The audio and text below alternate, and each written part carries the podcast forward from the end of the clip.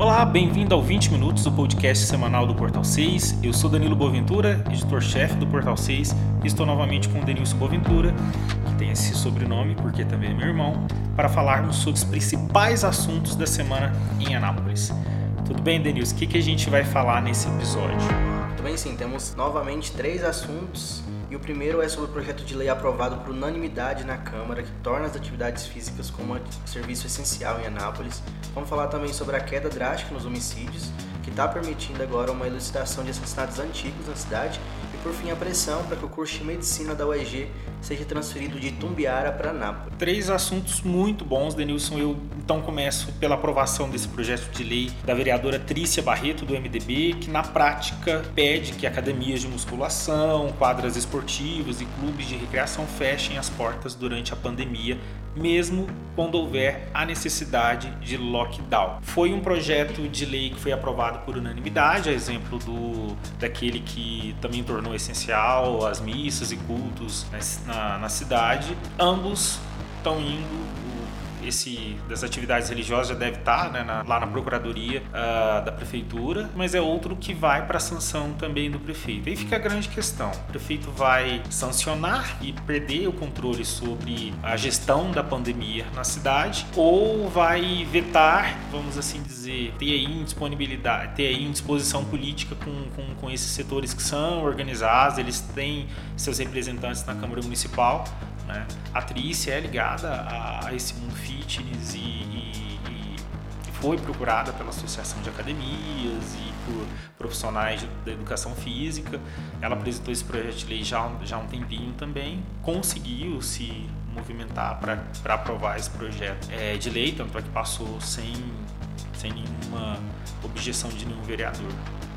E sobre esse ponto, então, de nenhuma objeção de um vereador, eu trago duas, duas questões sobre isso. Por que, que nenhum vereador se, se fez nenhum tipo de objeção a esse projeto, assim como também não fez ao da vereadora Cleidilário da semana passada que a gente tratou aqui no podcast sobre as instituições religiosas? Porque praticamente todos os vereadores é ligado a algum segmento, segmento que estão fazendo pressões a esses vereadores que também têm projetos semelhantes de tornar algum tipo de serviço, algum tipo de atividade Sim. como essencial na cidade. Então, nenhum vereador quer se indispor com os próprios colegas, porque se eu, por exemplo, vou votar contra o projeto da Trícia e quando for minha vez a Trícia pode votar contra ele. E a gente fica nessa. Então o Roberto já tem dois projetos é, dessa natureza, de transformando algum serviço em atividade essencial e tem outros vindo também. Tem um projeto que foi apresentado semana passada pelo vereador Ederson, que coloca as escolas também como serviço, serviço essencial. essencial. Tem um projeto dos psicólogos, da, psicólogos né? que é do professor Marcos. Tem um projeto da vereadora Andréa Rezende também, que coloca os escritórios de advocacia como serviço essencial. E aí, e aí nessa gama vai indo. Se a gente entrar no site lá da, da Câmara Municipal, a gente vai ver inúmeros projetos com esse teor. Eu imagino que o prefeito Roberto Naves não vai sancionar, nem vetar nenhum desses projetos, ele vai deixar mofando. Vai deixar mofando lá na Procuradoria Geral do município, até porque a lei orgânica daqui do município não, não, define um prazo que o prefeito tem. Diferentemente do governo do estado. Né? Diferentemente, né? na Assembleia Legislativa, o, o, governo do estado tem 15 dias para se manifestar, ou se ele sanciona ou se ele veta. Caso não, o projeto ele é automaticamente promulgado. E é uma coisa séria, porque se o prefeito perder o controle da, da, não o controle da pandemia, da mas gestão, o da, da gestão que daqui a pouco é, decretar, publicar um decreto que não vai ter pouco controle sobre as atividades econômicas e sociais da cidade. Isso. O que não significa que esses serviços assim não sejam essenciais, até porque todo segmento tem justificativas científicas para provar que seu Sim que, que seu serviço é essencial. Uma coisa que os profissionais de educação física, os proprietários de, de academia, que geralmente também são profissionais de educação física, é, argumentam é que a, a, atividade física ela aumenta a imunidade, torna, né, torna o indivíduo mais resistente a, a, a doenças e, e, tudo mais. O que é verdade. A, grande questão é realmente que isso vai trazendo, vamos assim dizer, um sentimento de, de liberou geral né? E isso vai dando mais, mais espaço, inclusive né, para outros vereadores aprovarem e contarem também com a aprovação unânime. Como, como você me, mesmo disse, a Câmara Municipal tem ali representantes praticamente todos os segmentos da sociedade. Acho que nem seria forçoso dizer que eles estão ali, vamos assim dizer, vou votar a favor do seu projeto, contando com o seu voto na hora do domingo. Mas assim, os próprios vereadores têm noção de que é, eles precisam. É temerária essa. Isso, eles precisam é, atender essas reivindicações, porque são essas pessoas que ajudaram eles a estar ali. Então, assim, não é necessariamente eles querendo que isso se torne, porque eles têm ciência de que o prefeito, hum, assim, sinceramente. É, mas estão jogando a bola pro prefeito, que tem, vamos assim dizer, que é prefeito de toda a cidade. O vereador, embora ele também seja o vereador da Câmara Municipal, que é o poder legislativo da cidade, ele fica muito mais de olho ali no segmento que elegeu ele né? E, mas o prefeito não, ele governa a cidade inteira, né? A, vamos dizer assim, os atos dele têm efeito sobre a municipalidade, ou seja, a cidade, o município inteiro. E eu acredito que esses segmentos, né? Que o que, que o vereador pode dizer? É ok, aprovou, ele também pode ajudar na pressão para que seja para que o prefeito decida logo se vai sancionar ou vetar, mas é, meio que joga para esses segmentos assim, a, olha, agora a, a, pressão precisa ficar mais por conta de vocês, o que a Câmara Municipal poderia fazer, ela fez. Foi inclusive um dos argumentos usados pelo, pelo presidente da Câmara ao promulgar o resultado né, da, da, das atividades religiosas na semana passada. Jogando, olha, talvez o Supremo decida diferente, mas a nossa parte a gente está fazendo, viu? E aí você falando em Supremo, a gente entra numa coisa, a gente começa a ter um conflito de poderes. Porque, por exemplo, o prefeito Roberto Naves sanciona esses projetos, o Ministério Público recorre ao Judiciário que, que, que começa a interferir na gestão da pandemia. Então, ao invés de, do Poder Executivo nortear quais são as atividades econômicas, continuar fazendo com matriz de risco, que inclusive já está com muitas flexibilizações, a gente viu hoje foi publicado o documento de madrugada que na primeira versão divulgada na terça-feira, bares, restaurantes, lanchonetes e outros estabelecimentos não poderiam funcionar aos finais de semana. Mas o prefeito atendeu a reivindicação do segmento, que, que disse que final de semana é o dia que eles mais mais tem mais tem venda, mais tem sim, movimento sim. e agora pode funcionar. Eu acho que talvez é, a judicialização, que é a judicialização tanto de um projeto de lei quanto da interferência do, do Poder Judiciário é, no controle da pandemia talvez não seja um bom caminho. E isso Exatamente. só alonga a discussão sim, sobre isso. Enquanto isso, a vacinação acontece, mas não na velocidade que precisava, né? É, e o que. O que não depende do município, é uma questão muito mais da, da do Ministério da Saúde, que detém a política de, de, compra de vacina e também distribuição. E o que, falando em velocidade, vamos falar então no segundo, no segundo assunto, que é a redução de homicídios na cidade. Quantos homicídios a gente já teve nesse mês? Eu falei, Quer dizer, nesse ano, nesse na verdade. Ano, nesse ano, eu, eu, a gente está gravando esse podcast na noite de quinta-feira. A gente sempre faz isso. E o podcast é veiculado às sextas-feiras. Eu acabei de falar com, com delegado titular do grupo de investigação de homicídios, que é o delegado Ulisses Valentim, e ele disse que até o momento, do dia 1 de janeiro até hoje, 15 de abril, foram registrados 16 homicídios na cidade. Comparando ao mesmo período do ano passado e também de 2019, ou seja, dos dois últimos anos, é uma quantidade que não, não era vista desde então.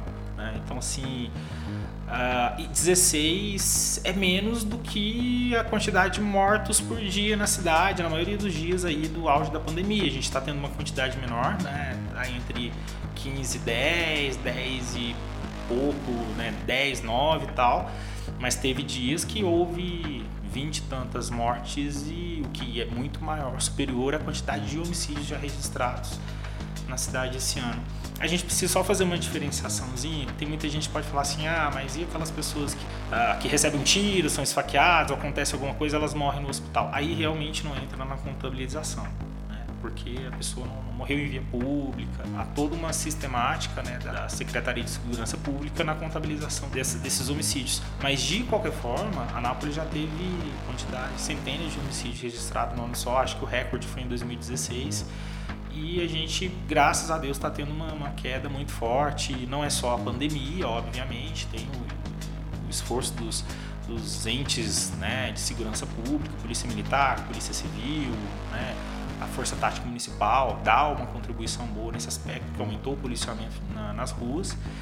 E, mas o GH está conseguindo com isso, ou seja, tendo menos homicídios novos, ele está podendo voltar àqueles antigos que eram casos, vamos assim dizer, de difícil resolução e que com o passar do tempo só aumentava a dificuldade, né?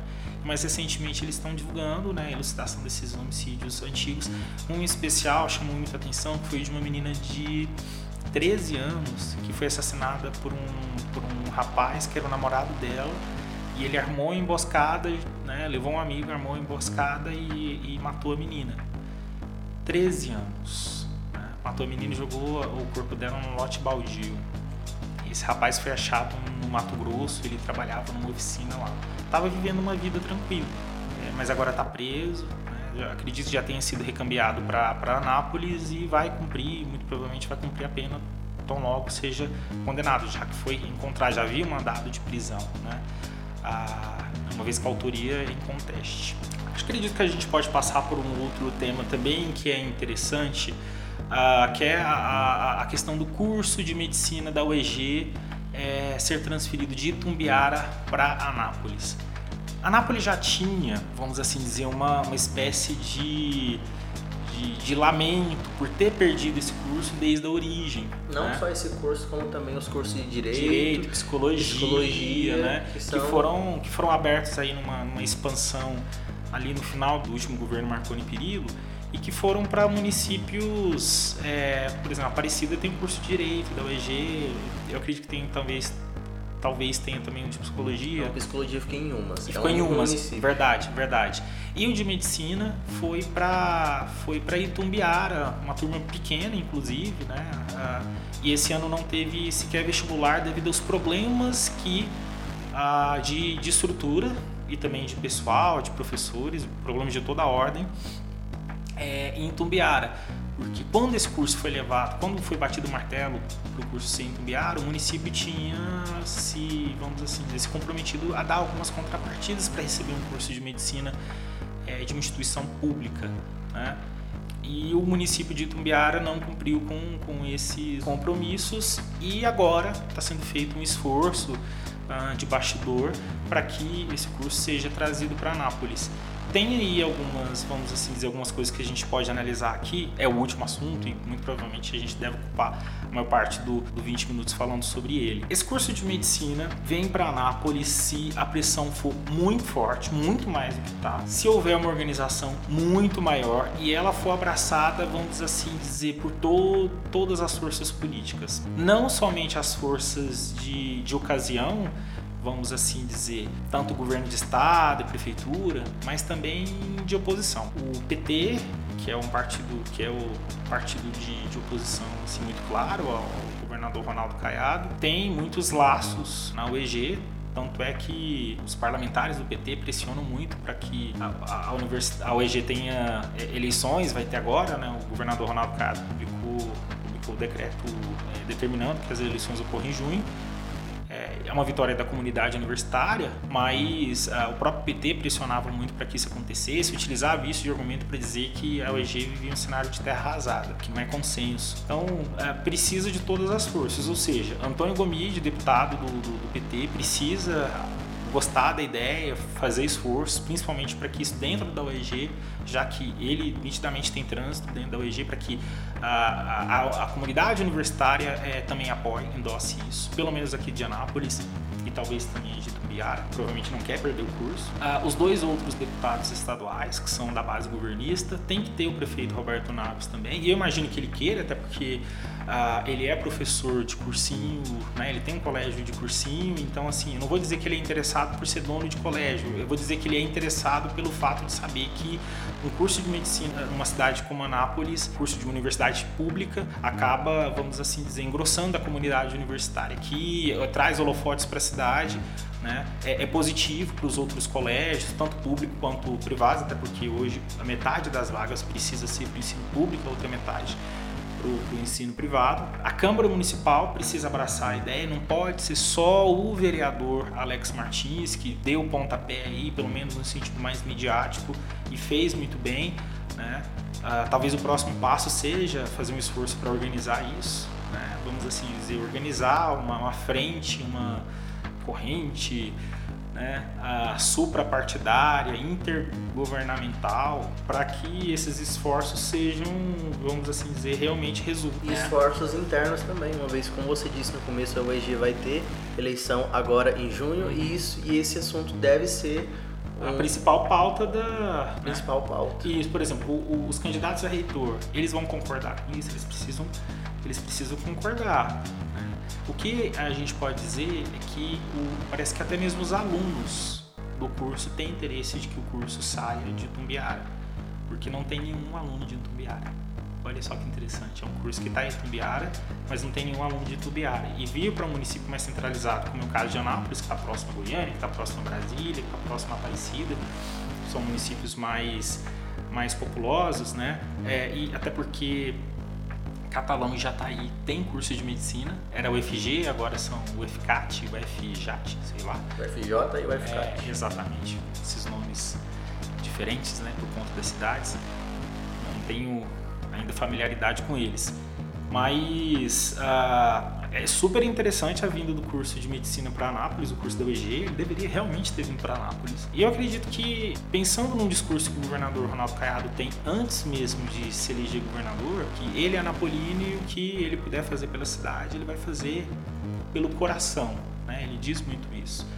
Então, se, se houver esses esforços mesmo, vamos assim dizer, pode acontecer. Agora, apenas ficar na vontade e não, não se movimentar, acho muito difícil. É. Acho muito difícil. Já que a gente está falando de educação, é um assunto que é bom a gente colocar também, é a Univangélica nessa semana. Ah, verdade. É, foi, foi aprovado pelo Conselho Nacional de Educação que é, a instituição pode sim agora se tornar uma universidade. O que a gente falando em curso de medicina, o que ela sendo universidade, sim, sim. a instituição ela pode, inclusive, poder liberdade a poder ampliar Exatamente. o número de vagas não só no curso de medicina, mas, mas também cursos de graduação, outros cursos né? também.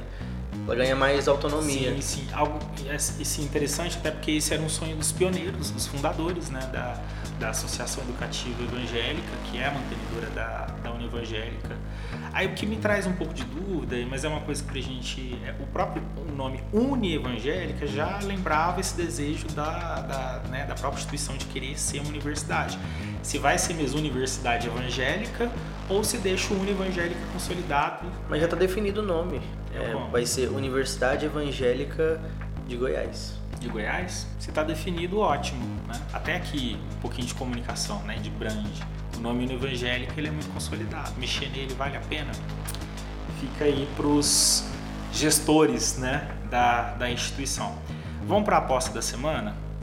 Que, que você, se você tivesse 10 reais, Danilson, aí na sua carteira, você, o que, que você apostaria que ocorreria na próxima semana? Olha, eu acho que na semana que vem mais projetos tornando outras atividades é, essenciais na cidade vão ser aprovados, vão, vão ser votados e vão ser apresentados. Uhum. É uma das minhas apostas. Outra aposta também é que vai ser é um final de semana tranquilo, que agora que vai ser a gente vem aí de mais de um mês. Eu acho que dessa vez a gente vai ter um final de semana tranquilo no sentido de menos ocorrência de desrespeito à pandemia e também o final de semana é, tranquilos com menos casos que já está ocorrendo também desde o início da semana. É, a minha aposta também não tem como a gente não falar de pandemia. Eu sei que, que é um assunto que muitas pessoas já estão assim Saturado. saturados, mas assim, abra a porta da sua casa, você já convive com ela. Liga a televisão, acesse, acesse a internet. É, não, não, adianta ignorar a realidade. Você sai da sua casa, você tem que botar uma máscara, né? Chegando em casa, você tem que se higienizar. Então, assim, é melhor lidar com, com a situação. É, eu também acredito que os números vão continuar caindo, mas não de maneira irreversível, porque toda abertura ela implica em duas, três semanas num aumento de casos. Né? Ah, o que pode acontecer é não daquele aumento tão forte como a gente teve no ano passado, porque a gente tem vacina. Então, os idosos já estão vacinados, né? principalmente aí os da casa de 60 anos já vão estar tomando a segunda dose, então a perspectiva é que essas pessoas que tinham mais possibilidade de internação, que são os mais idosos, né? Ah, vamos assim dizer, não evoluam, caso contrário o vírus, não evoluam para mais grave, né? para o quadro mais grave, que precisa de leito de UTI enfim, mais cuidados. É isso. O 20 Minutos é um podcast jornalístico do Portal 6, ele é produzido por mim, Danilo Boaventura, que sempre conta com a participação de repórteres do Portal 6. O Denilson disse que esse é o último que ele quer participar aqui, né? quer que os outros participem também. Uh, vou tentar trazer a Rafaela ou o Caio aqui na próxima semana. A edição é do Alexandre Nogueira, da Agência Porta. Você pode ouvir pelo Anchor, Spotify e nas demais plataformas de streams de áudio. Muito obrigado pela companhia. Até a próxima semana. Tchau. Tchau.